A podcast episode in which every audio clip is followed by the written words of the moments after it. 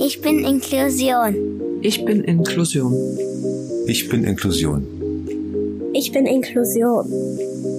I'm Inclusion. Ich bin Inklusion. Ich bin Inklusion. Ich bin Inklusion. Ich bin Inklusion. I'm Inclusion. Ich bin Inklusion. Ich bin Inklusion. Und gemeinsam sind wir alle Inklusion.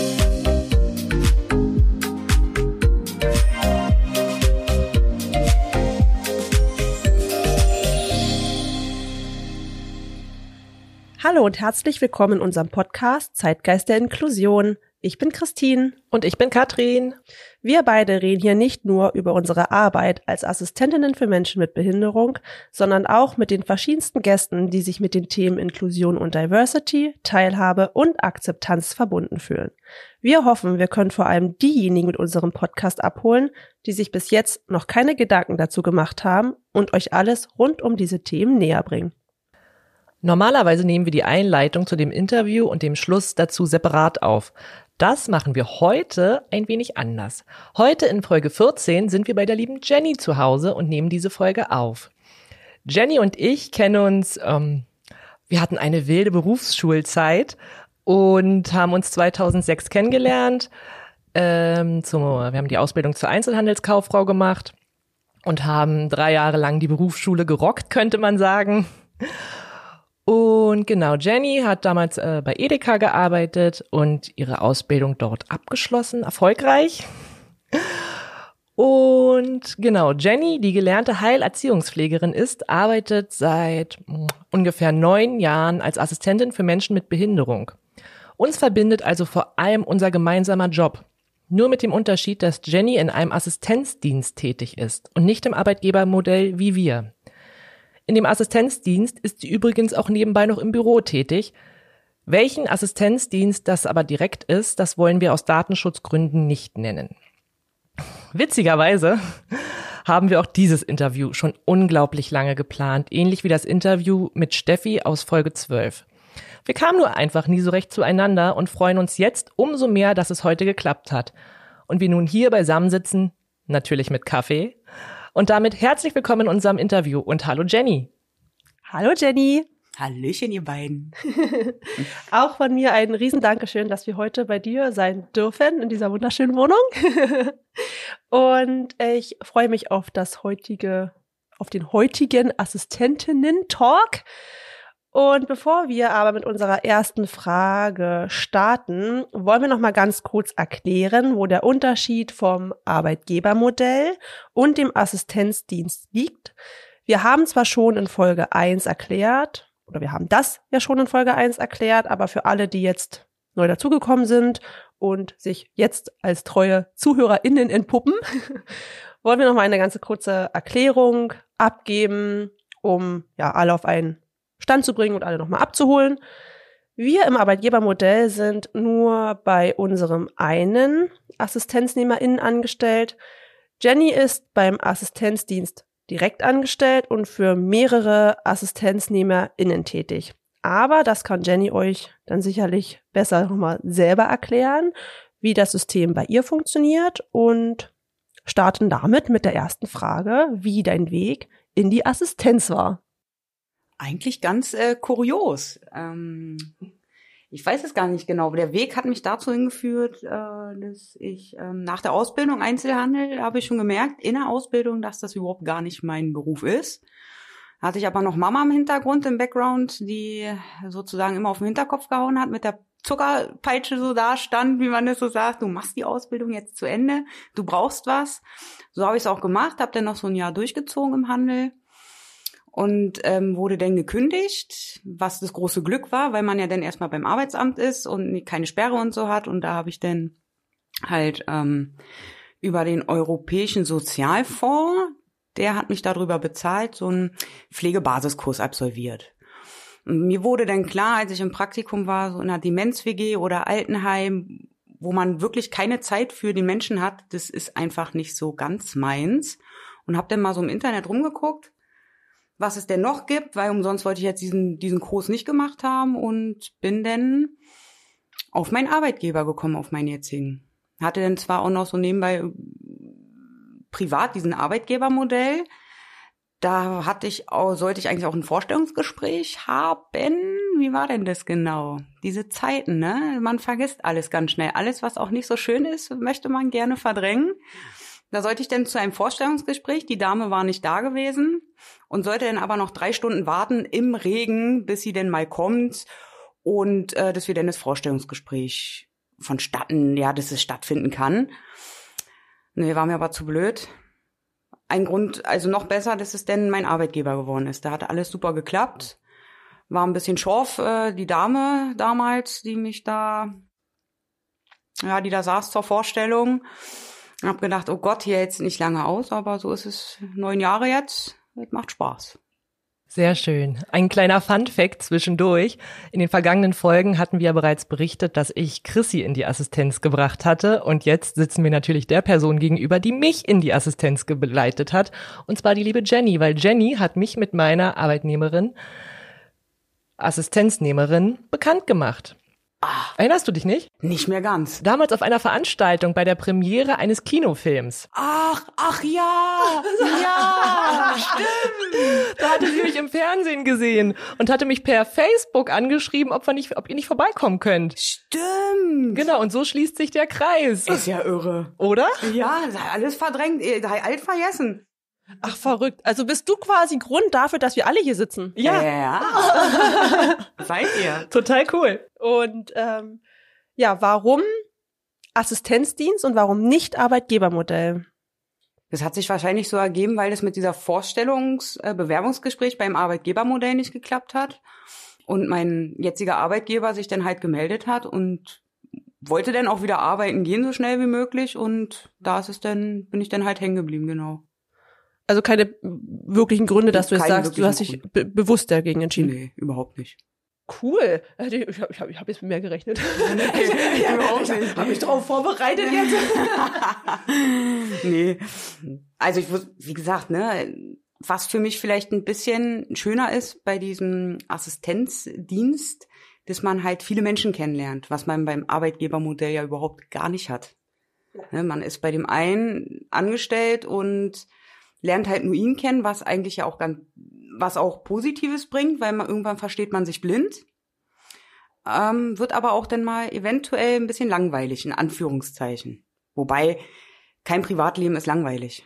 Wir sind ja da im Privatleben und sind Hände und Füße für diejenigen und irgendwas erwartet einen ja immer sehr Spannendes.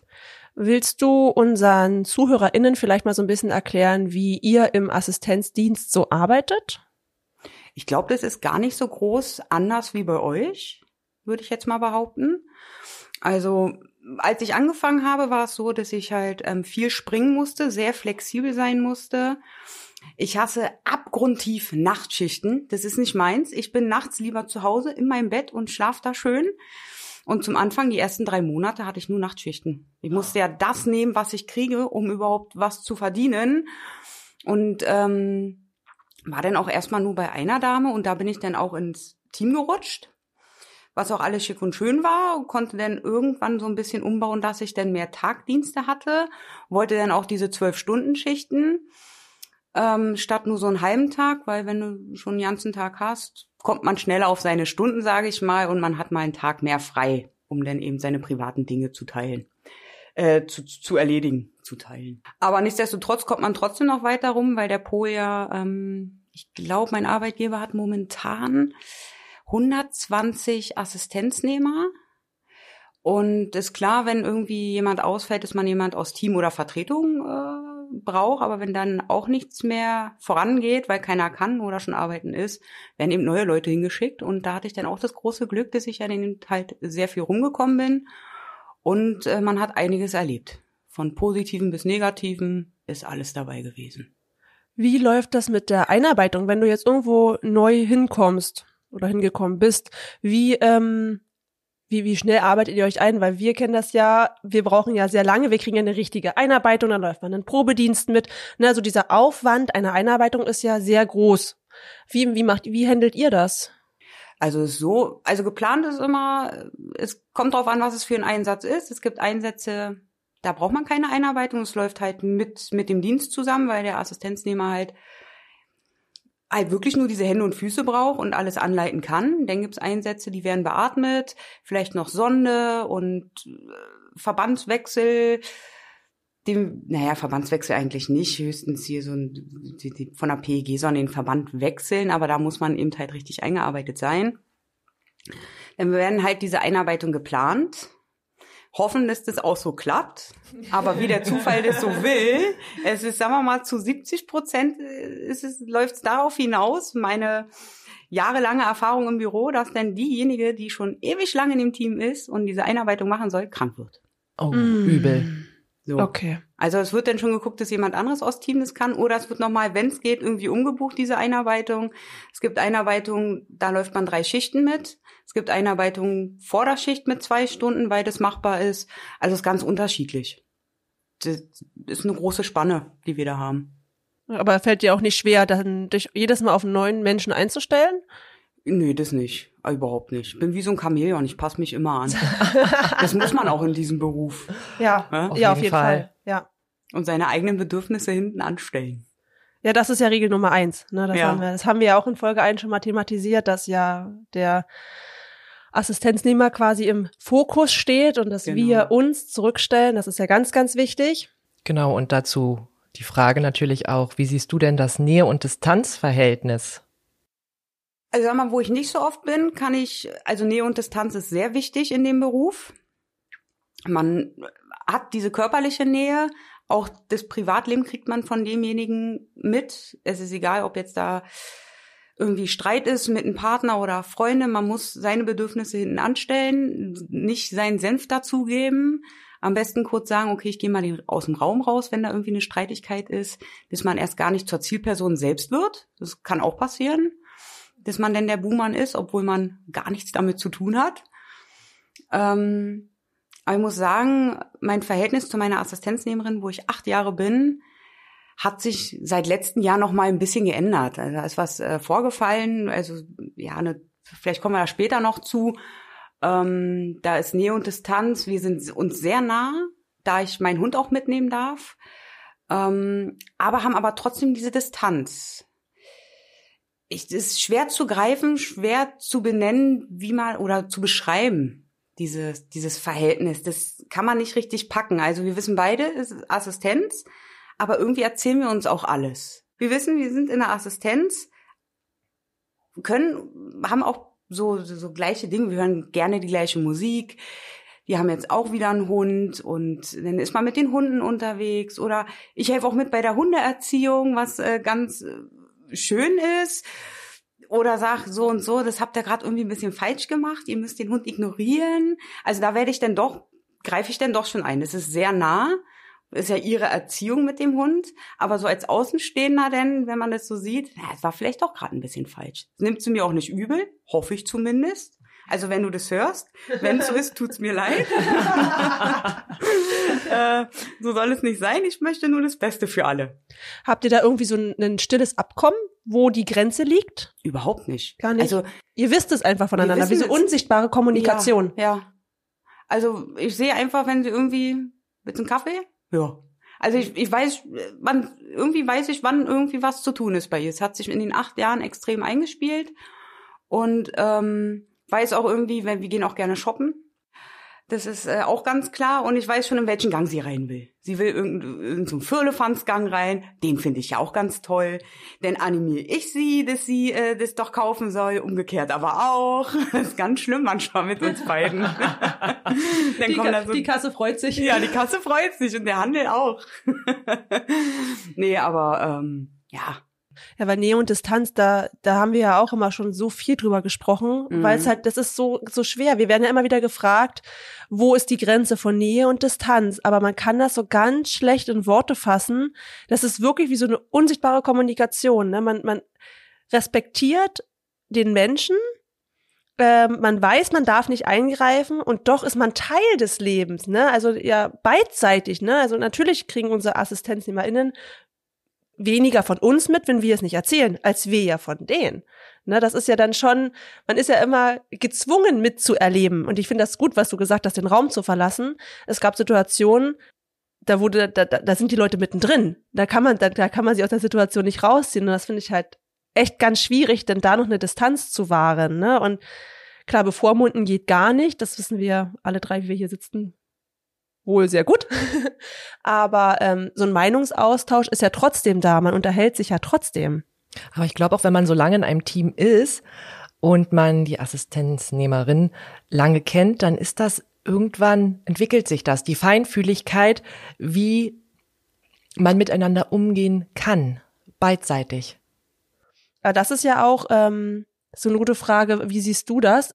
Ist das, glaubst du, man kann das nur bei bestimmten Menschen oder könnte man, könntest du das zum Beispiel dir bei mehreren vorstellen? Oder kannst du es nur bei deiner Assistenznehmerin vorstellen? Dass dieses feinfühlige, unsichtbare dieses Fein, dafür muss man die Menschen auch kennen. Also das, wie, wie Katrin schon gesagt hat, das entwickelt sich ähm, mit, mit der Zeit. Und wenn man irgendwo, also ich bin so, wenn ich irgendwo neu bin, ich bin erstmal sehr distanziert, schaue mir das alles an, frage nach, ob irgendwas zu tun ist. Ich kenne ja den Haushalt auch nicht, was denn da immer so ansteht. Ähm, viele haben ja auch einen Haushaltsplan, dann richtet man sich einfach danach, weil nicht jeder immer sagen will, ja, also hier Boden wischen. Also es soll dann auch so von alleine funktionieren. Da sind dann die Assistenten auch hinterher und sagen, hier, guck mal, wenn eine Ablöse ist, heute steht Bodenwaschen, äh, Bodenwischen an oder eben halt ähm, Bett beziehen. Ähm, ja, aber zum Anfang äh, halte ich mich immer erst sehr zurück, weil ich bin ja doch eher der Typ Mensch, so Berliner Schnauze, ist zum Anfang aber nicht so. Wirklich, ich muss ja mal gucken, wie weit ich gehen darf. Ist ja auch wichtig. Ähm, vielleicht kann man Distanz und Nähe so erklären, dass Distanz alles mit seiner eigenen Meinung zu tun hat. Das ist gut. Das wirklich, äh, man muss sich distanzieren davon, was seine eigene Meinung ist. Weil die zählt in dem Augenblick nicht, wenn man auf Arbeit ist, wenn man in seinem Dienst ist. Ganz genau. Das, ja, das, äh, kann ist, das ich so, ist gut beschrieben. Das kann ich äh, volle, volle Kanne zustimmen. Wolltest du volle Kanone sagen? Ja. volle Kanone. also ich glaube, so kann man es echt am besten beschreiben. Ja, ich hatte ja das letzte Jahr, hatte ich ja sehr viele äh, Arbeitgeberwechsel. Ich bin ja, hatte ja sehr lange zwei. Ne, wir haben das zweimal auf Teilzeit eingestellt. Und weil ich keinen einzelnen Vollzeitjob hatte von den Stunden und dann hatte ich halt zwei äh, Arbeitgeber. Und ähm, da ist mir das echt richtig doll aufgefallen. Klar, auch Corona-bedingt war das auch schwierig. Ne? Alle Teams haben irgendwo, ich meine, ich weiß nicht, im Assistenzdienst, ob ihr da auch so Probleme hattet durch die Corona-Lage, viele Ausfälle, viele Quarantänefälle, viel Einspringen. Ne, es war halt, letztes Jahr war es sehr durcheinander. Mhm. Und da ist mir das extrem aufgefallen, dass es mir sehr schwer fällt, mit den Menschen wirklich klarzukommen. Am Anfang ist immer alles gut, aber sobald man dann so zwei, drei Monate wirklich zusammen so eng gearbeitet hat, fällt einen auf, dass man dieses Nähe und Distanz eben mit diesen Menschen nicht einhalten kann. Und das, ähm, das habe ich durch das letzte Jahr gelernt. Deswegen war ich immer der Meinung, ich könnte das so im Assistenzdienst nicht mit so vielen verschiedenen AssistenznehmerInnen Ne, weil jedes Mal, man lernt sich ja wirklich erst mit, ist ja in Freundschaften auch so, man lernt sich ja erst über die Zeit kennen. Man findet sich sympathisch, man glaubt grob, es passt alles, aber umso mehr man ähm, die Arbeit auch intimer wird, merkt man halt, dass man vielleicht doch menschlich gar nicht zusammenarbeiten kann. Und deswegen finde ich das so faszinierend, über den Assistenzdienst zu sprechen, weil ihr ja wirklich öfter Wechsel habt. Das, wie du das so beschreibst, finde ich, das finde ich sehr interessant. Also ich sag mal, zum Anfang äh, hat man viel diese, man wird in einem, fangen wir so an, man wird in einen Topf geworfen, man kommt viel rum und irgendwann setzt man sich fest. Irgendwann hat Deckelchen seinen Topf gefunden und dann guckt man, ob das auch weiterhin klappt. Wenn nicht, geht die Reise weiter zum nächsten. Aber meistens ist es so, dass es wirklich, das ist wie so eine Partnerschaft, Freundschaft. Äh, wenn man sich gefunden hat, dann läuft es alles wie im Länderspiel sage ich immer so schön. Aber um da anzukommen, muss man eben halt viele kennenlernen und schauen, ob es klappt oder nicht. Also es ist nicht so, dass wir dann laufend jeden Tag woanders sind. Irgendwann hat man sein Team. Und dann ist es fast genauso wie der Arbeitgebermodell. Oder das ah. Arbeitgebermodell. Also du hast neben deiner Assistenznehmerin keine weitere Stelle oder bist du dann manchmal Springer noch in anderen Teams? Genau, ich bin dann gelegentlich noch Springer in anderen Teams. Da gibt es ja so eine Vertretungsliste, da wird dann angefragt, ob ich kann oder nicht. Meistens kann ich nicht, weil ich schon so voll bin mit Arbeit. Äh, leider, weil ich gerne mal wieder welche sehen möchte. Ne? Wer organisiert das bei euch alles? Ich meine, das ist ja, ihr habt ja vermutlich auch sehr viele Assistentinnen. Ja, ich weiß gar nicht, wie viel es ungefähr sind. Ich sag mal pauschal 600. Oh, das ist krass. Oh, das ist eine krasse Zahl. Also okay, 600 mal abgezogen mit den Einsatzbegleitern. Wir haben auch Einsatzbegleitungen, die sich dann um die Teams kümmern und um den Assistenznehmer. Dann ähm, gibt's die Büroorganisation, wo ich dann auch mit bei bin, die dann eben schauen, dass die Schichten dann vermittelt werden. Also gerade wenn dann so Krankmeldungen kommen, die nehmen wir auf und suchen dann jemand Neues aus Team oder Vertretung oder eben halt was, jemand ganz Neues. Und bis jetzt haben wir immer damit irgendwie Erfolg gehabt. Aber ich warte noch auf den Zeitpunkt, wo es uns mal wirklich auf die Füße fällt. Es gab jetzt nämlich schon öfters mal wieder Situationen, wo gerade jetzt die Sommerzeit, es gab die Lockerung, jeder will sein Leben leben wieder, ich kann es nachvollziehen. Äh, da hatten wir schon arge Schwierigkeiten, überhaupt jemanden äh, zu finden, der denn einspringt. Was ich denn auch schade finde, es gibt eine Handvoll Teams, die vertreten sich so gut untereinander, das fällt gar nicht auf, wenn da jemand ausfällt. Und dann gibt's Teams, da sucht man dann mal einen ganzen Tag, bis man mal jemanden gefunden hat für acht Stunden. Oh, krass. Und was dann vielleicht auch noch gestückelt ist mit drei Assistenten, die jeweils dann so zwei oder drei Stunden arbeiten. Ach, das gibt's auch, ja? Ja. Wow, krass. Also wir richten uns dann irgendwie auch so danach, wie die Assistenten können. Ähm, ist doof, gerade auch für den Assistenznehmer, wenn er irgendwas vorhat, wenn er unterwegs ist, dann muss er organisieren, dass unterwegs ein Wechsel stattfinden kann. Also ist alles nicht so einfach. Aber Gott sei Dank ja nicht die Regel. Ne? Nee, das Gott ist ja nicht. äh, Ausnahme. Ne? genau. Also, wenn gar nichts mehr geht. aber bürotechnisch ja ein totaler Aufwand, organisatorisch. Ja, definitiv. Wie viel, wie ist deine Aufteilung? Wie lange oder wie viele Stunden bist du quasi im Büro und wie viel bist du Assistentin? Also ich sag mal, Pi mal Daumen bin ich äh, knapp 100 Stunden im Büro und zwischen 40 und 60 Stunden in der Assistenz. Ja. Also doch mehr Büro. Was ist deine Aufgabe im Büro? Was machst du da so? Ja, die, wie gesagt, diese Krankheiten aufnehmen, Pläne eingeben, Urlaub eingeben, ähm, das Mädchen für alles sein. Also Oh. man hat auch dann so ein Ohr, dass sich dann Assistenten, also Kollegen, es sind ja meine Kollegen, die dann sich beklagen, ah, das war da total doof oder irgendwas anderes, äh, aufnehme für die Einsatzbegleitung, die dann eventuell gerade nicht da ist. Also sowas halt. Und in Mails verschicken, die Pläne, was denn halt so ansteht. Wer macht bei euch die ganze Dienstplanung? Machen das die AssistenznehmerInnen selber oder seid ihr dafür auch Es zuständig? Assistenznehmer, die machen das selbst und schicken uns den Plan zu oder dann eben halt mit der Einsatzbegleitung zusammen. Vor Corona war es so gewesen, dass es dann Assistententreffen gab, wo dann nur die Hälfte des Teams gekommen ist. Wie das denn halt so üblich ist, ne? So, boah, ja, hm, keine Lust und tralala. Und jetzt seit Corona sind wir alles ein bisschen digitalisierter. Läuft alles über, ähm, ja, wie nennen sich denn diese ganzen Programme, wo man sich online sehen Zoom. kann? Zoom und ach, was weiß ich, ja. Hm. Darüber wird jetzt ähm, die Teamplanung gemacht und da sind alle anwesend. Also das begrüße ich wirklich. Da äh, rafft sich jeder auf und ist da, weil das dann nochmal was anderes ist. Man muss nicht extra losfahren, man ist zu Hause. Und ich hoffe, nach Corona bleibt es dann auch so, weil dann kann wirklich jeder dran teilnehmen. Vielleicht nur so einmal im Quartal so eine Pflichtpräsenz, wo dann alle kommen. Gibt ja diese Reflexion und dass man dann immer wieder mal ähm, neue Fortbildung hat bezüglich dem Einsatzes, wenn sich da was ändert, wie zum Beispiel ähm, Kompressionsstrümpfe anziehen, wird auf jeden Fall einmal im Jahr so ein FAB-AT, äh, was dann immer so stattfindet, wo man das dann alles nochmal auffrischt. Habt ihr so Art Schlichter bei euch, die halt, wenn halt Probleme in den Teams sind, die dann halt extern auch dazukommen können, um zu kommunizieren und Konfliktlösungen? Also der erste Weg ist immer meistens über die Einsatzbegleitung, dass das geklärt wird. Aber wenn jetzt zum Beispiel sich ein Team so festgefahren hat und äh, nicht mehr irgendwie gut miteinander arbeiten kann, gibt es Supervision, ganz klar. Wollte ich gerade nachfragen, ob ihr sowas Mhm. habt. Ja. Finde ich auch total super. Wie, weil finden, sonst, wie laufen die dann statt? Also wie finden die? Ja, vor Corona hat man sich dann, hat, hat sich das Team getroffen und entweder außerhalb irgendwo sich getroffen. Und momentan äh, haben wir gar nicht so diese Streitigkeiten in irgendwelchen Teams, dass wir gerade keine Supervision brauchen. Also es sind dann auch externe ähm, Supervisorin oder Supervisor und äh, die regeln das dann mal. Also bis jetzt ging es immer ganz gut aus. finde ich richtig cool, finde ich richtig klasse. Ich auch. Darüber haben wir auch nachgedacht in unserem Verein, äh, das näher zu beleuchten. Da kommen wir später nochmal dazu. Naja, okay.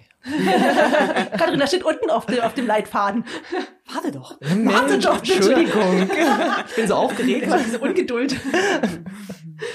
nee, finde ich wirklich richtig, richtig gut. Wusste ich bis jetzt ja auch nicht. Also ist ja auch ein kleiner Fun Fact. Äh, hatte ich dir ja vorhin schon erzählt. Ich habe mich ja in deinem Assistenzdienst ja auch tatsächlich schon mal beworben gehabt, Ja. letztes Jahr. Und ähm, mir wurde ja von einer ist ja Kollegin, Vorgesetzten, Ja, Kollegin ist es. Genau.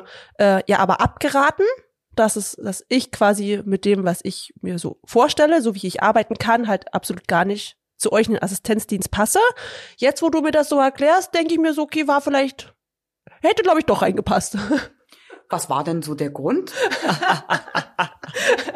Du stellst diese Frage jetzt ins Mikrofon. ähm, der Grund war gewesen, dass ich wohne ja außerhalb Mhm. Und also äh, wissen ja vielleicht einige ZuhörerInnen, dass ich nicht in Berlin wohne, sondern nur für die Arbeit nach Berlin fahre und ähm, meistens ja in 24 Stunden arbeite. Wir wissen alle, ist eine Grauzone. Lassen wir jetzt erstmal so stehen, beleuchten wir ja dann nochmal irgendwann. Ähm, und sich das natürlich für mich so mehr lohnt, diese Strecke von 150 hin, 150 Kilometer zurückzufahren. Und ähm, deine Kollegin hatte mir erklärt, dass halt auch mal eben, was du auch schon gesagt hast, ähm, mal eingesprungen werden muss, nur für ein paar Stunden. Und ähm, das klang sehr viel. Also, dass es sehr oft vorkommt und das für mich tatsächlich ja auch mit Kind natürlich nicht ganz so einfach zu organisieren ist. Aber dass man auch fest in einem Team bleiben kann, hatte sie halt auch nicht erwähnt. Ne, es war wirklich, dass man hauptsächlich als Springer immer mal dahin muss, in ein anderes Team muss und dahin muss. Und da hatte ich ehrlich ein bisschen Bedenken und auch ein bisschen Angst davor, weil ich das ja so aus dem Arbeitgebermodell gar nicht kannte. Ne, ich weiß, ich stelle mich auf diese eine Person ein und es passt und man kennt so seinen Trott.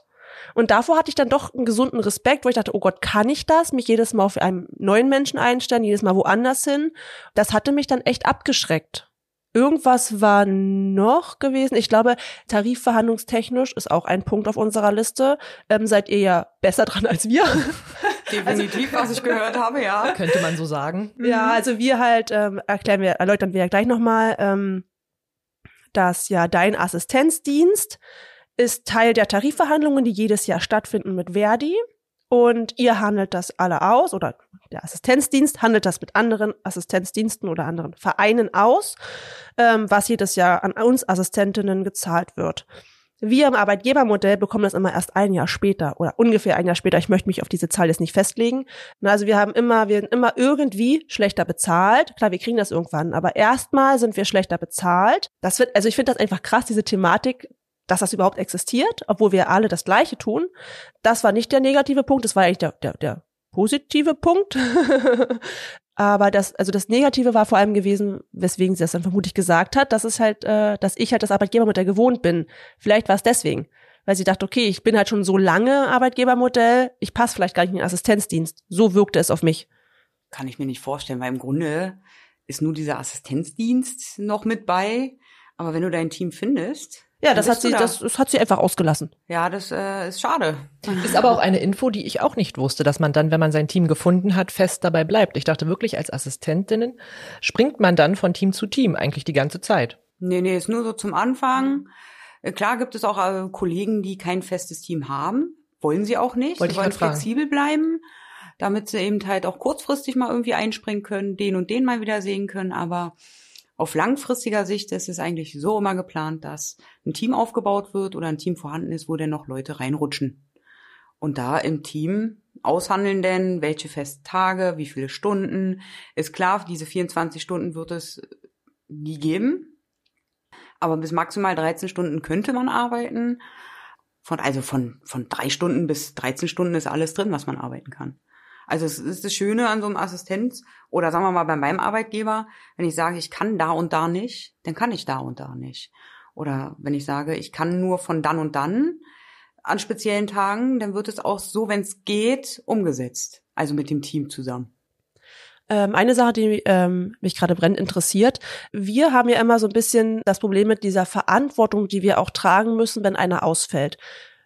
Uns geht's nicht gut, wir sind krank, wir fallen aus und wir wissen, okay, das Team ist vielleicht gerade ein bisschen unterbesetzt. Ne? Wir haben ja nur, also es, sind ja, es ist ja keiner da, der springt. Ne? Wir haben ein festes Team von Da streiten wir uns ja mal gerne. Ich sage aber ganz gerne, so, so, so fünf bis sieben ist ideal. Ja. Aber wenn es natürlich weniger sind, man ist halt teilweise nur zu dritt oder zu viert und dann hat vielleicht einer auch gerade irgendwie geplant Urlaub und dann wird einer krank. Das sind natürlich sehr wenig Leute, die dann irgendwie noch einspringen können. Und man hat ja bestenfalls das Verantwortungsbewusstsein zu sagen, oh Gott, was mache ich denn, wenn ich jetzt krank bin und es ist kein Ersatz, dann ist meine Assistenznehmerin quasi alleine, das geht ja nicht. Und das finde ich immer, es ist eine, eine unangenehme Verantwortung, die man irgendwie immer trägt. Man fühlt, man fühlt sich immer so ein bisschen verantwortlich. Was passiert denn jetzt? Ich, man traut sich nicht, sich zu erlauben, krank zu werden. Manchmal. Also ich in meinem Team kann das jetzt nicht sagen. Also in dem, ich, in dem Team, in dem ich jetzt bin, da ist das gar nicht, überhaupt nicht. Aber ich kenne es halt aus anderen Teams, diese Last zu tragen, ich sage jetzt mal Last, dieser Verantwortung. Und das habt ihr ja gar nicht. Bei euch wird sich dann drum gekümmert, ne? Genau. Da wird sich dann drum gekümmert, dass ein Ersatz kommt. Das klingt entspannt. Äh, Ja, für die Leute, äh, was heißt entspannt ist das auch nicht. Also die, die daran denn arbeiten und jemanden Neues suchen. Ja, äh, gut. Ne, das, ne, klar, aber zum Anfang hatte ich auch dieses, ich bin auch noch krank arbeiten gegangen, ne? Weil ich mir gedacht habe, oh, bis die da jemanden finden und Ja, genau. ey, so kurz vor empty und mh, nee, komm, du ziehst jetzt durch. Und bin ich so ja, mit 39,8 zur Arbeit gegangen. Oh, das ist Wo krass. ich mir dann gesagt habe, ey, eigentlich kann das auch nicht sein. Also hat mir auch die Einsatzbegleitung damals ordentlich den Kopf gewaschen. Die hat gesagt, Mhm. jeder wird krank. Es ist nun mal so, melde dich krank. Wenn es jetzt nicht frühzeitig ist, dann ist es so. Da steckt keiner drin. Ja, aber da musste ich lange äh, drum kämpfen. Also, dass, dass ich dann sage, okay, es geht halt nicht mehr. Es ist ja auch meine Gesundheit. Das dankt mir später keiner. Nee, so, so nah man sich auch ist, ist es ja trotzdem irgendwo, also, ne, das heißt ja nie, nur weil man sich so gut versteht und so nah ist, dass man für immer so ein Couple bleibt, ne? Genau. Also das ist, wenn du in zehn Jahren sagst, du machst doch wie gar keine Assistenz mehr, du hast dann aber, ich sag mal, Schäden aus deiner Gesundheit getragen aufgrund dessen, ähm, bist du ja trotzdem damit allein. Genau. Ist auch ein Lernfaktor, den du ja da erstmal durchgehen musstest. Muss ich ja auch noch, muss ich mal gestehen, habe ich auch noch nicht so ganz verinnerlicht. Ähm, aber mich würde noch interessieren, was passiert denn im schlimmsten Fall, wenn keine Assistentin gefunden wird? Das ist es, es wird immer einer gefunden. Das ist das Kuriose, es klappt irgendwie immer. Also wir haben ja von Montag bis Freitag, wir haben drei Beratungsbüros, Ja. da sind dann so die Einsätze aufgeteilt. Und ähm, genau, von 9 bis 16 Uhr sind wir im Büro dann sozusagen zuständig. Und wenn man außerhalb der Bürozeit ähm, ja, sich krank melden muss, ruft man eine Rufbereitschaft an. Also da sitzt dann jemand, der telefoniert oder nimmt die Krankmeldung an und guckt dann erstmal, ob er aus Team oder Vertretung jemanden findet. Findet er keinen, gibt es ein Läufer, ja, so nennen wir sie liebevoll, die Rufbereitschaftsläufer und die Telefonis, ähm, dass denn der Läufer dort äh, in den Einsatz geht. Also es ist, oder im ganz schlimmsten Fall, das ist auch so, wir unterschreiben, dass wir auch in einer Garantenstellung bleiben müssen, wenn wir niemanden haben. Und da ist es auch schon vorgekommen, gerade so in Sommerzeit, Urlaubszeit, dass dann jemand da schon 24 Stunden durchgezogen hat. Aber gut, ihr kennt es ja, wenn ich das so richtig gehört habe. Ähm, ist doof, aber viele nimmt es auch ganz sportlich. Gerade wenn man da in so einem Team ist, wo sowieso alles gut läuft, dann würden die sogar das ganze Wochenende durchziehen. Ja. Ja. da muss man dann die Leute auch wieder bremsen und sagen, ey, das geht so nicht. Da hatten wir auch mal einen Fall, der wollte wirklich von äh, Freitagabend bis Montagmorgen durchziehen. Und er hat gesagt, äh, äh, das ist nicht möglich. Und er hat dann gesagt, ja komm, machen wir über Reisebegleitung, ich bin dann weg und dann, wir machen das schon. Und mm, natürlich hat die Einsatzbegleitung und sogar die Pflegefachkraft gesagt, das geht nicht. Er braucht vor, vor und nach, wenn man eine Reisebegleitung macht, dienstfrei, dass du auch auf Reise gehen darfst, wenn es denn soweit ist. Ne? Ja, aber solche Leute gibt's auch. Aber es ist auch nur eine Handvoll. Also viele, die dort arbeiten oder auch anfangen, sehen gar nicht die Lage oder sehen nicht, wo sie anfangen zu arbeiten. Es sind Menschen, es sind keine Maschinen. Menschen brauchen immer Hilfe, gerade die nicht mehr selbstständig irgendwas können. Und vielen ist es egal. Die denken sich so, naja, es gibt ja noch 600 andere, nee, 500 andere. Da wird schon jemand sein. Und wenn alle schon so denken, oder der größten Teil, dann ist es sehr erschwert, jemanden zu finden, ja. Auf Aber jeden Fall ein krasses System. Ja, bin ich auch ein bisschen beeindruckt von. Auf jeden Fall. Ja, konnte ich euch ein bisschen schon mal äh, die Augen öffnen, ne? Da waren so Vorurteile. Nein. Meine, Ja, aber hast, wenn man's du, meine hast du bereinigt. Das hast du damals missverstanden. Ähm, wir hatten ja schon mal kurz Corona angeschnitten und ähm, würde uns natürlich auch interessieren, was sich im Alltag bei dir oder auch im Assistenzdienst durch Corona geändert hat. Ob es da irgendwas Nennenswertes gibt. Also als Corona anfing und der ganze Lockdown kam und die ganzen ähm, Hygienevorschriften wurde ausgearbeitet. Wir hatten sogar ein spezielles Corona-Team für den Fall, wenn jetzt ein Assistenznehmer an Corona erkrankt ist oder das ganze Team, dass man das auswechseln kann, dass dann die Leute nur noch dort arbeiten. Äh, Das wurde geschaffen, denn ähm, mussten wir uns testen oder es ist immer noch, dass wir uns testen müssen vor Dienstbeginn, außer die jetzt geimpft sind. Die müssen es nicht mehr, können es noch machen. Ähm, wir müssen mit der FFP2-Maske arbeiten, also ohne geht gar nicht. Ähm, was, was war noch? Ja, das waren so diese, und laufen wurde dieser Hygieneplan erneuert. Also da kamen ja immer wieder vom Senat neue Auflagen.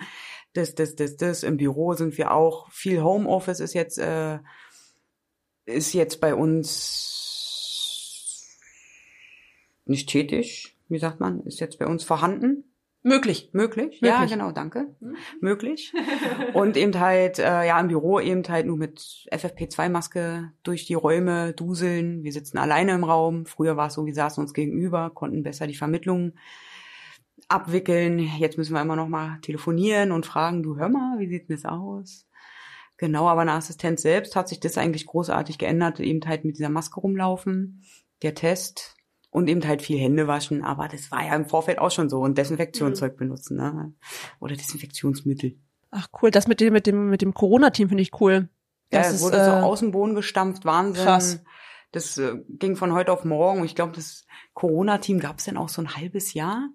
Also wir hatten das große Glück gehabt, dass Corona an uns vorbeiging. In Anführungszeichen. Also es, wir hatten zwar welche, die in Quarantäne mussten, aber wir hatten keine krassen Fälle, wo wir echt komplett dieses Team brauchten. Und aber auch in der Vermittlung selbst war das sehr ruhig. Es gab Leute, die haben angerufen und nachgefragt, ob wir Arbeit haben. Weil keiner mehr was machen konnte. Ich will jetzt auch keinen Kollegen irgendwas unterstellen, aber den einen oder anderen wird es schon geben, der dann mal doch zum Arzt geht und einfach keinen Bock hat, dieses Blaumachen Krankschein. Die hatten alle Angst, zum Arzt zu gehen. Und deswegen sind sie alle arbeiten gegangen. Man konnte ja auch nichts anderes machen, außer spazieren gehen. Spazieren gehen. Spazieren gehen. Spazieren gehen. Oder eben halt Lebensmittel kaufen, ne? Was anderes war ja nicht möglich zu der Zeit. Und da war Arbeit auch eine Abwechslung. Das war Luxus, ja. Also äh, traurig, ja, auch gesagt, ey, jetzt momentan arbeiten zu gehen, ist der wirklich krasse Luxus. Du kommst wenigstens noch raus. Hm. Und so viele haben das auch gesehen an meinen Kollegen, ne? Also es war der Wahnsinn. Da hatten wir wirklich großes Glück gehabt. Es ging an uns, ja, mit ein paar Blessuren gut rüber. Ja, um jetzt mal zum nächsten Thema zu wechseln. Wir haben es ja schon öfter mal angekündigt. Wir sind gerade dabei, einen Verein zu gründen. Und einer unserer größten Ziele, die wir umsetzen wollen, ist natürlich das Zertifikat für geschulte Assistentinnen für Menschen mit Behinderung. Und wie ihr vielleicht bereits wisst, ist dies ein Job, der ungelernt und ohne jede Vorerkenntnis ausgeführt werden kann. Dies führt natürlich auch immer wieder zu unzähligen Problemen, von denen wir euch ja in den vergangenen Folgen auch immer wieder berichtet haben. Daher ist es eines der Ziele des Vereins, den Beruf der Assistenz offiziell einzuführen. Wie stehst du so dazu? Finde ich dufte. Das wirklich. Dufte? Ja, ist wirklich. Das sollte wirklich umgesetzt werden, sowas. Aber auch, dass er anerkannt wird, dieser Beruf. Viele wissen gar nicht, was ist das für ein Beruf. Als ich damals angefangen habe, äh, haben viele gedacht, ich arbeite mit sabbernde Menschen zusammen, die gar nichts mehr können. Und als mich denn mal Leute auf der Straße gesehen haben, haben sie dann später gesagt, oh, ich habe eigentlich gedacht, sabbern, entstellt. Viele denken ja, bringen ja dann auch so Behinderungen, dass dann immer alle gleich entstellt sind mit ein drittes Auge oder so. Also ganz komisch. Da habe ich dann auch manchmal so gefragt, ich sag mal, was ist mit euch los? Die können halt nur nicht laufen und vielleicht nicht die Arme richtig bewegen, ne? Und wenn jemand auch ein drittes Auge hätte, ja, dann wäre es so. Das ist ja, ja. Da muss ich mal so dazu sagen. Cool wäre ja auch, cool wäre ja so äh, auf dem Hinterkopf, ne? Wüsstest du, was hinter dir abgeht? Das- Gerade auf der Rolltreppe oder so, ne? Manchmal hat man ja so, Das wäre super praktisch. Hast du alles im Blick? ja, so Rundumblick. Ja, das haben wir ja auch schon auch festgestellt, dass es ja wirklich das Problem ist, dass äh, es einfach nicht bekannt ist. Den Großteil der Menschheit ist einfach nicht bewusst, was überhaupt dieses ganze Thema Behinderung überhaupt umfasst. Ne? Also weil man ja auch nie diese Berührungen hat. Ne, das ist ja so dieses grundlegende Problem von gesonderten Schulen, von äh, Werkstätten. Ne? Also dieses Separieren von Mhm. Menschen mit Behinderung von Menschen ohne Behinderung. Und wenn man natürlich da keine Begegnungen hat, weiß man davon nichts, ne? und dann ja. äh, kommen die kuriosesten Fragen zustande, die man dann irgendwie hat und äh, Vorstellungen und haben wir ja auch, also haben wir ständig, auch vor allem durch den Podcast immer wieder, dass Leute es einfach nicht greifen können, Mhm. was wir da tun. Und ähm, ja, was ist denn deiner Meinung nach das größte Problem in der Assistenz? Was ist so in Bezug um eben auf Schulungen, das, na, wir haben ja auch schon durch die Ausarbeitung unseres Zieles, haben wir ja schon festgestellt, eine Ausbildung zur Assistentin ist überflüssig. Man kann dafür keine Ausbildung machen. Das ist einfach, eine Ausbildung ist zu groß dafür. Aber eben durch Schulungen und diesem Zertifikat zu sagen, innerhalb von einem Jahr ist man persönliche Assistentin für Menschen mit Behinderung. Und da wäre es echt interessant zu wissen, was, wo du siehst, was ist das größte Problem der Assistenz? Was ist sowas, was man echt angehen müsste an oberster Stelle? An oberster Stelle. Also Nähe und Distanz auf jeden Fall. Nicht jeder ist für diesen Beruf geeignet. Viele oder einige kennen ja auch den Film Ziemlich beste Freunde und stellen sich das alles so sehr schön vor, ist es aber nicht. Ähm, weil man eben halt doch pflegen muss, das sehen ja dann viele auch nicht, dass man halt Körperhygiene betreiben muss, Zähne putzen, eventuell die dritten. Also ich habe ja wirklich mal kurz nebenbei, ne, ein kleiner Fun Fact. ne, Wir wie bauen gerne Fun Fun Facts ein. wie, wie ihr das mal so schön sagt. Ich hatte mal jemanden in Marzahn, kleinen Ihmchen habe ich ihn liebevoll immer genannt. Ähm, der hatte ja schon ein Gebiss und es gibt für mich Füße und diese dritten Zähne, wenn ich die bekomme später. Ich weiß nicht, wie ich das machen soll. Weil es tut mir wirklich leid, ich will auch niemandem zu nahe treten, der das jetzt hier hört, aber ich kriege Würgereize.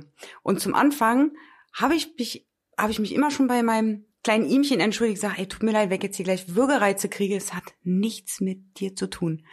Äh, Ich, also es war immer kurz davor, dass ich wirklich ihn oder neben ihn mich denn übergebe, weil das so widerlich war. Dann habe ich das beim Assistententreffen ähm, angesprochen, ich sage, hey Leute, so und so. Die haben mich alle ausgelacht. Das ist schön. Aber meine Kollegen waren so nett, als ich dann morgens gekommen bin, ich hatte dann mal zwölf Stunden Dienste, haben sie die Zähne schon eingesetzt. Das Ja. war sehr, sehr nett. Und die Nachtschicht hat's dann wieder rausgenommen. Also da war ich dann befreit von. Aber das ist wirklich so, buh. Aber da lernt man ja auch seine eigenen Grenzen kennen. Ich Ja. finde das auch ganz wichtig, dass du das sagst, auch wenn viele vielleicht jetzt denken, oh Gott, das ist jetzt vielleicht irgendwie äh, menschenunwürdig, was du sagst, finde ich aber nicht, weil ich finde das ganz wichtig und ich finde es auch gut, dass ihr das im Team besprochen habt, weil erstmal lernst du deine eigenen Grenzen kennen und du musst das kommunizieren, weil wenn du es nicht kommunizierst, entsteht ja auch wieder Unmut mit dem Assistenznehmer und dann kommst zu Streitigkeiten und dann sind wir wieder an dem Punkt, dass wir da sind und sagen, okay, dann gehen, trennen sich die Wege und keiner weiß warum. Aber indem man das ausspricht und einfach diese Akzeptanz auch dafür hat, kann es ja nur besser werden. Und daher finde ich das, finde ich das richtig gut, dass du das auch ausgesprochen hast und das auch so mitgeteilt hast. Und dass dein Ja. Team das quasi auch so mitgetragen hat, finde ich richtig gut. Ja, war echt nett von denen. Also wirklich. Und das gehört dann aber auch in so eine Fortbildung mit rein. Kommunikation ist das A und O. Ja, ist es auch, auf jeden Fall. Und egal was, was für ein Thema das ist, man muss alles ansprechen können. Ja. Also, und man muss, ob jetzt nun Assistenznehmer oder Assistent, man muss kritikfähig sein. Es ist ja nicht böse gemeint, was man äußert. Jeder hat seine Meinung, jeder sieht alles anders. Ähm, und da ist die große Krux auch drin, dass man nicht über alles spricht. Ja. Man schweigt und dann halt einfach, gut, dann geh ich halt. Und es ist ja auch so die Herausforderung, wir arbeiten mit Menschen, ne? Also beides, wir sind beide Parteien sind einfach Menschen. Wir arbeiten nicht nur am Laptop und oder mit an Maschinen, ne? Wir Genau. arbeiten alle miteinander und da ist das stimmt Kommunikation, ja, auf jeden Fall. Und äh, was auch noch ganz wichtig ist, Rollstuhl schieben, ne? Nicht jeder ist ja mit einem E-Rolli unterwegs. Und gerade Rollstuhl äh, schieben ist in Berlin Aufregend. aufregend, sehr aufregend. Äh, Also da muss man auch, da muss ich meinen Arbeitgeber wirklich auf die Schulter klopfen und sagen, jeder, der bei uns ja eben anfängt, der muss einen Basiskurs mitmachen. Und da kriegt man auch gelernt, rückenschonendes Arbeiten und Rollstuhltraining. Also das hat so viel gebracht, ist der Wahnsinn. Ich habe das auch mal gemacht, so ein Rollstuhltraining. Hast du dann auch im Rollstuhl mitgesessen und hast Ja. gespürt, wie es sich anfühlt? Ja. Über Pflastersteine, über hohe Bordsteine. Also das war schon mal eine ganz andere Sichtweise, fand ich, als ich selbst drin war. Definitiv. Und gerade so zum Anfang, wenn ich jetzt zurück überlege, habe ich dann auch immer irgendwie gesagt zu meiner Assistenznehmerin, wo ich jetzt schon ewig bin, du, ich kipp dich jetzt an. Zum Anfang habe ich immer noch gesagt, dass ich es ankippe oder was ich auch mache, damit sie keinen Schreck kriegt. Und irgendwann hat sie mich mal gefragt, was machst du da eigentlich? Ich sage, hey, kündige an hier. Nee, ja, musste nicht, ich sehe ja selbst. Aber es gibt ja auch äh, welche, die es denn nicht sehen, wie mein kleinen Ihmchen damals, wenn der in seinem Pflegerollstuhl mit Rücken nach hinten und halb am Schlafen war, da habe ich mal gesagt, du pass auf, ich kipp dich jetzt an, so und so und so. Mein Problem war damals, was heißt Problem, aber dieses Loslassen und jem- einer anderen Person, meinen Kolleginnen in dem Fall, 100 Prozent zu vertrauen, dass die den Rollstuhl nicht loslassen. Ich hatte damit große Probleme. Also da konnte ich nicht so ganz äh, von mir selber mich lösen und den anderen vertrauen. eine hohe Kunst, das, äh, dieses Vertrauen aufzubauen, auch Ja. in ganz kurzer Zeit. Ne? Äh, Manchmal ist es ja wirklich nur von zwei, drei Stunden und dann geht derjenige raus mit jemand Neues. Also da ziehe ich auch meinen Hut vor. Ne? Auf jeden ich ziehe Fall. generell meinen Hut vor, vor allen Assistenznehmern, ob Arbeitgebermodell oder im Assistenzdienst, die sich immer wieder auf neue Menschen einlassen. Immer wieder vom Neuen. Man weiß nicht, wer da durch die Tür kommt. Immer wieder neu einstellen. Da ziehe ich meinen Hut vor, dass sie auch eventuell einiges durchmachen, es dulden, dass derjenige eventuell ja doof ist in seinen Augen oder so und das so Ja, man kommt ja auch nicht mit jedem richtig, richtig gut klar, ne? Das darf man ja auch immer nicht vergessen. ja Was das bedeutet für die Ans äh, AssistenznehmerInnen, quasi sich immer wieder auf neue Menschen einzustellen. Ne, Das ist ja, wir gehen dann nach Hause und haben Genau. unseren Alltag. Aber nach uns kommt immer wieder jemand Neues, ne? Und jeder ist anders. Da sich so individuell immer wieder darauf einzustellen. Und wir haben ja beidseitig diese Akzeptanz, ne? Also unsere ArbeitgeberInnen haben die Akzeptanz für uns, die wir als Assistentinnen kommen. Und wir natürlich für unsere AssistenznehmerInnen die Akzeptanz, ne? Dass sie so sind, wie sie sind. Das finde ich auch, das ist auch ähm, gut, dass wir das auch nochmal so deutlich sagen. Dass du das so deutlich gesagt hast. ey. Genau, was muss ich denn unbedingt äh, verbessert werden in der Assistenz und was sollte deiner Meinung nach so bleiben, wie es ist? Also wenn man dir jetzt so den Zauberstab geben würde, in die Hand drücken und sagen würde, hier, jetzt kannst du was verbessern, was wäre das? dass äh, dieser Beruf anerkannt wird, dass es gewürdigt wird, egal von welcher Instanz, was wir da leisten an Arbeit. Ähm, viele sehen es halt nicht, viele denken nur so ein bisschen Rollstuhl schieben, aber dass es körperlich anstrengende Arbeit ist. Wie ein Altenpfleger, ne, der hat ja auch ordentlich zu tun, nur der Positive, das, was halt so bleiben soll, ist, wir, haben, wir sind für einen zuständig und da kann man sich diese Zeit nehmen, wenn die Zeit da ist, wenn im Privatfeld des Assistenznehmers auch alles hinhaut. Da wünsche ich mir natürlich jetzt in Heim oder WGs, dass das da auch so wäre. Warum ist, glaube ich, jetzt so auch die letzte Frage zu diesem Thema Assistenz und ähm, die Schulungen, die wir ausarbeiten wollen. Warum sollten deiner Meinung nach noch mehr Menschen in der Assistenz arbeiten? Wir haben ja einen sehr großen Mangel überall. Warum sollten Menschen, die jetzt vielleicht diese Folge hören und darüber nachdenken, warum sollten die sich dazu entscheiden, Assistenz zu werden? Man tut was Gutes. Man tut einfach was Gutes für jemanden, den man noch nicht kennt, aber bald lieben lernt oder so, ne? Man weiß es ja immer nicht. Äh, man tut was Gutes, man äh, steht nicht an der Maschine, jeder Tag ist anders oder jeder Dienst ist anders. Man kann sich auf alles einstellen, auf eine schöne Dienstzeit oder auch mal eine doofe Dienstzeit, aber kein Tag gleich dem anderen, weil es ja ein Privatleben ist von jemandem, man muss sich immer wieder neu drauf einstellen. Deswegen äh, muss man sich ja auch äh, Chamäleonmäßig auch immer auf die Situation drauf einstellen. Das ist natürlich auch sehr wichtig für eine Fortbildung.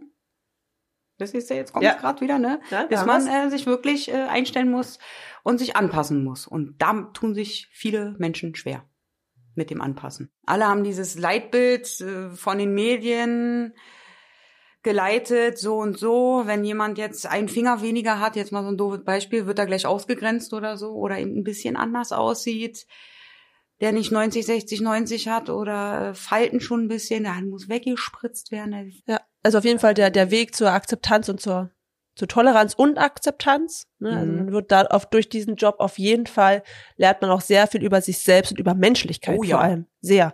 Ne? Und das ist, jede Begegnung ist eine totale Bereicherung für einen selbst. Für beidseitig. Ne? Wir, man, wir Definitiv. lernen alle sehr viel voneinander. Was war denn bisher in der Assistenz so dein schönstes und was war so dein traurigstes Erlebnis? Traurig, mein kleines Ihmchen, der Gutste. Da war ich, glaube ich, zwei Jahre, immer montags zwölf Stunden und ein, ja, ein bis zwei Samstage zwölf Stunden, je nachdem. Der hatte auch einen Hund. Ich durfte meinen Hund auch immer mitnehmen. Wir haben immer so Hundetage gemacht. Äh, Es fand Bärchen, so hieß er. Bärchen, der war toll, der Hund. Ähm, fand es dann aber ganz toll. Wir viel draußen und im Grün.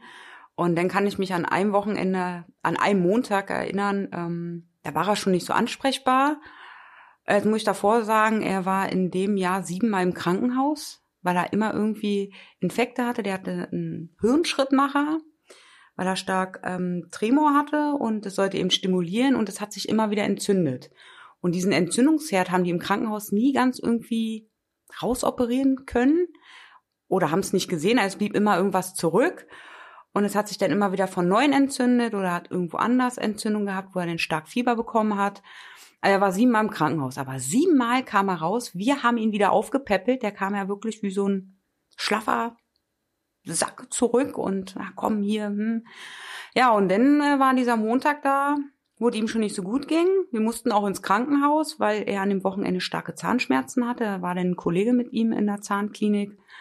Da wurde er, ähm, hat er starke Schmerzmittel gekriegt und war an dem Wochenende auch schon so dösig. Viele haben es eben abgetan, kam auch noch ein Pflegedienst, der ihnen da die Tabletten gestellt hat. Wir dürfen es selber ja nicht, weil wir sind Laienassistenten. Auch wenn ich jetzt gelernte Heilerziehungspflegerin bin, ich darf es nicht. Ähm, die hatten es dann auch, haben eben auch gesagt, dass es eben daran liegt durch die Medikamente. Und montags war dann auch so, dass er eher geschlafen hat und hm, wir auch im Krankenhaus. Da war er dann im Krankentransport einmal kurz anwesend. Er hat völlig verwirrt geguckt und gesagt, ja, wo bin ich denn hier? Was mache ich denn? Ich gesagt, na, wir gehen ins Krankenhaus, wir nochmal checken. Oh ja, und dann war er schon wieder weg. Ja, und am nächsten äh, Tag hat mich dann die Pflegefachkraft angerufen und hat mir mitgeteilt, dass er verstorben ist nachts. Oh, Wow. oh Und, krass. und da gesagt, jetzt war, da war ich auch noch im Dienst bei meiner äh, Assistenzin und ich gesagt, jetzt willst du mich aber verscheißern, ne? Der kleine Ihmchen doch nicht, ne? Weil er siebenmal immer wieder rausgekommen ist. Siebenmal haben wir ihn da aufgepäppelt und alles schick und schön. Ich hab gedacht, die verarscht mich. Ich sag, nee. Ja doch. Ich sag, wie? Naja, ist halt, ist gestorben und mm, und das doof an der ganzen Situation war ja auch noch gewesen, mein Kollege, der zur Nachtdienst kam, hat noch gesagt, boah, ich habe heute sowas von kein Bock. Der kam auch so mit dieser Null-Bock-Einstellung, weil er auch so einen doofen Tag hatte und ziemlich fertig war und der Arme hatte dann voll erwischt, ne? Also das hat mir auch für meinen Kollegen leid getan.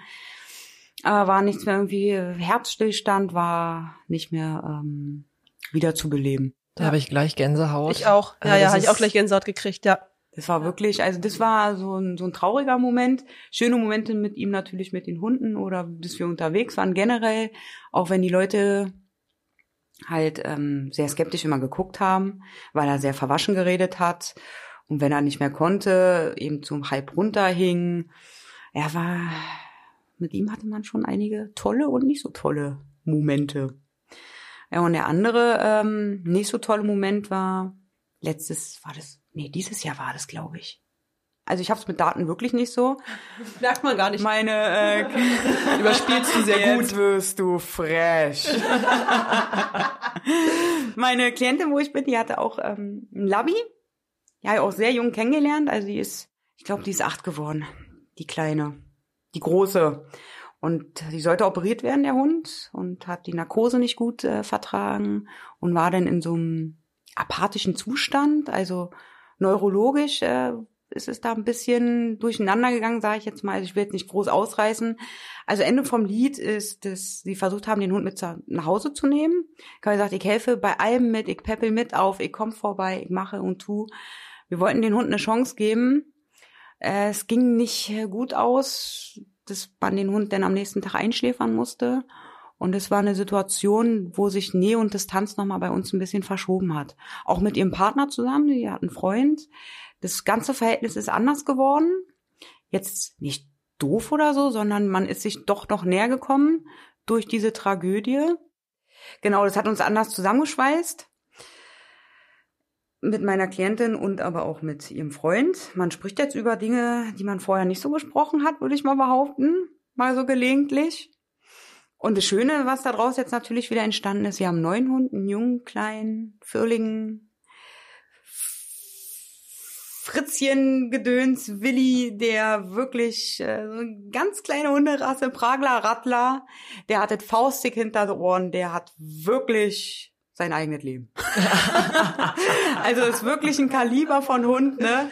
So klein, aber so charakterstark, das ist der Wahnsinn. Ja, und da äh, freue ich mich dann immer natürlich auch, wenn ich komme. Oma freut sich, mein Hund freut sich nicht mehr so, ne? So was Junges. Die möchte Gott. einfach nur Ruhe, ist nicht. genau, also das ist was Schönes, was ich erlebt habe. Es gab bestimmt sicherlich noch andere schöne Dinge, aber an diese schönen Dinge erinnert mich, erinnert man sich nicht so stark wie die negativen, ne? Weil die ja vermutlich auch mehr prägend sind in ja, dem ja. Sinne, ne? Obwohl ja das Schöne ist, dass ja die, die Verbindung zwischen euch sich ja dadurch ja auf jeden Fall nochmal gefestigt hat. Definitiv. Also würde ich jetzt mal behaupten. Ich weiß nicht, ob sie es auch so sieht. Wir haben ja darüber auch gesprochen, auch wo der Hund da eine Woche ähm, beim Tierarzt war und ich oder sie es mir mitgeteilt haben, ich am nächsten Tag da war. Sie wussten nicht, was sie mit dem Hund noch zum Anfang machen sollten, einschläfern oder probieren. Das war eine sehr erdrückende ja, Stimmung. Ich wusste nicht, wie ich mich geben sollte. Ich wusste keine Ahnung, also ich empfand mich als überflüssig.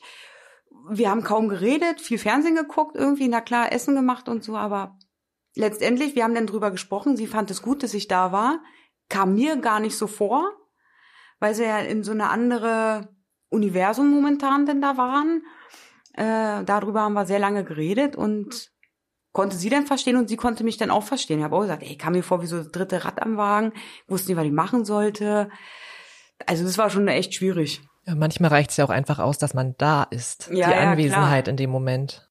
Aber da ist ja auch wieder jeder unterschiedlich. Ich bin dann so ein Mensch, der lieber ganz alleine ist, sein Ding selbst ausbadet und äh, alleine ist, statt noch jemanden da an sich äh, Ja. zu haben. Ne? Aber deine Assistenznehmerin hat ja keine Wahl. Ne? Ja, na das klar. ist halt, das ist halt der Unterschied, ja, ne, was viele dann vergessen. Sie hat ja dann, sie braucht dich ja dann in dem Moment als ja, Assistentin. klar. Ne, also das ist halt, ich glaube auch, dass das eine sehr schwierige Situation ist, weil vermutlich sie selbst ja auch nicht wusste, wie sie damit Mhm. umgehen soll. Ja, klar. Ne? Definitiv. Ja, und jetzt um mal zur Abschlussfrage zu kommen, unseres wunderschönen Interviews.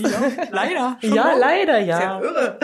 Ähm, was möchtest du denn all den Menschen, die das jetzt hören, noch mit auf den Weg geben? So deine letzten Worte, deine Chance, das letzte Wort jetzt zu haben. Toleranz und Respekt jedem Menschen gegenüber, egal ob mit Behinderung, ohne Behinderung. Das sollte A und O sein. Und auch sich mal bedanken oder der älteren Dame im Bus Platz machen, wenn ich jetzt noch jünger bin. Äh, irgendwie geht das alles verloren mit der Zeit. Als Kind kriegt man das eingetrichtert, Bitte und Danke zu sagen. Und irgendwann im Erwachsenenalter äh, scheint es bei vielen nicht mehr da zu sein. Also das würde ich wirklich mal, würde ich gerne mit auf den Weg geben, jeden, der das so hört und vielleicht können die das ja auch weitertragen. Das wäre wunderbar. Einfach ein bisschen liebevoller sein. Die Welt ist schon äh, grau genug. Dann danke für dieses schöne, lustige Interview mit dir. Ja, vielen Dank. Bitte. Tschüss. Wir hoffen, euch hat das Interview genauso gefallen wie uns und auch euch genauso viel Spaß bereitet, wie wir hatten. Worauf wir nochmal aufmerksam machen wollen, ist natürlich unsere Folge davor, die Inklusions-News-Folge. Da reden wir ja nicht nur über unsere Gäste, die zuvor zu Gast waren, sondern auch über die Geschehnisse, die im Bereich der Inklusion dieses Jahr passiert sind oder gerade brandaktuell sind.